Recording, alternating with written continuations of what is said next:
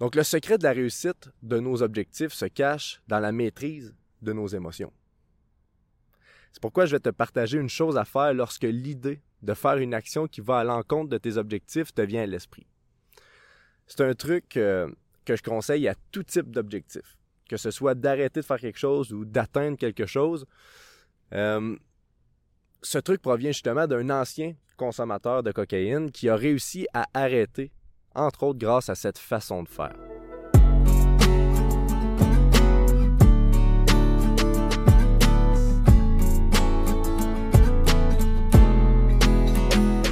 Bienvenue sur le Bifocus Podcast. Mon nom est Sam Duchesneau, neuroactive coach, et j'ai créé ce podcast pour les gens comme moi qui désirent se développer, se libérer et découvrir leur potentiel.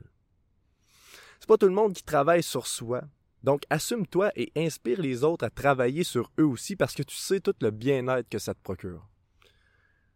Puis comment inspirer les autres à travailler sur eux? C'est en passant à l'action et en démontrant l'action que tu fais. Donc partage l'épisode puis en plus, ça va aider beaucoup à faire connaître le podcast, puis ça me ferait vraiment plaisir. Donc, partage ça. Pour quelle raison on se bousille?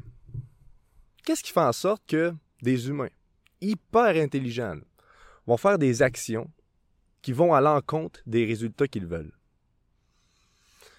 Qu'est-ce qui fait en sorte qu'une personne qui fait un régime dans le but d'atteindre un poids précis va rater son régime en mangeant un gâteau au chocolat, par exemple?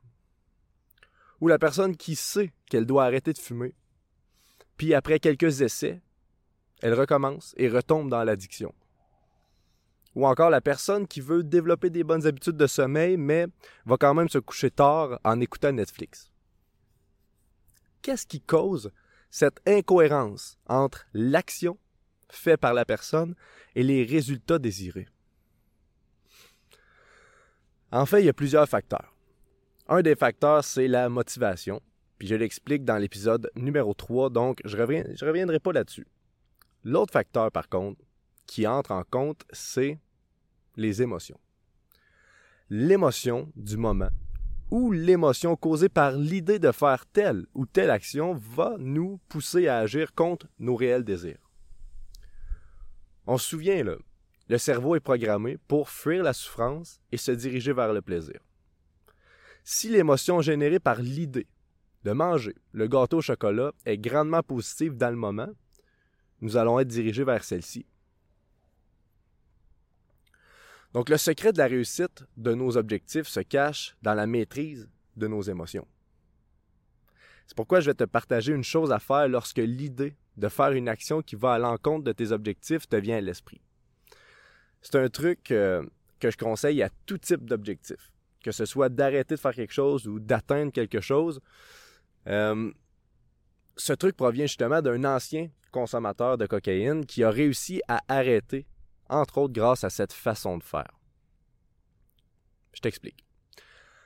En fait, lorsque tu fais une action incohérente face à tes objectifs, c'est parce qu'il émotion positive qui est générée à l'idée de faire cette, euh, cette, euh, cette action-là.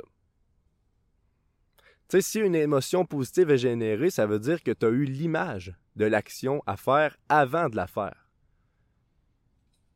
En résumé, tu te racontes l'histoire dans ta tête de toi qui fait cette action-là et tu ressens donc une émotion positive de cette histoire que tu te racontes. Fait que si on prend l'exemple du gâteau, j'ai envie de manger le gâteau parce que je me suis imaginé le faire et j'ai ressenti du plaisir. Donc, je veux reproduire ça dans la vraie vie. Maintenant, finis ton histoire. Parce que ce qui fait en sorte que tu succombes à l'envie, c'est que tu te racontes seulement le bon bout de l'histoire en boucle. Tu te vois manger le gâteau et aimer ça et être bien et avoir du plaisir. C'est ce que tu t'imagines dans ta tête. Correct. Ça, c'est le début. Maintenant, finis l'histoire au complet. Tant qu'à te conter une histoire, finis-la. Tu manges le gâteau, tu te sens bien. Good.